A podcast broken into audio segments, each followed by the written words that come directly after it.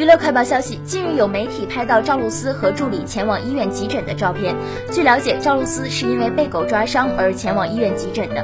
照片中，赵露思身穿杏色长袖上衣、白色宽松裤子，戴着口罩，驼着背坐在医院急诊室内，像是在等待助理和医生回来。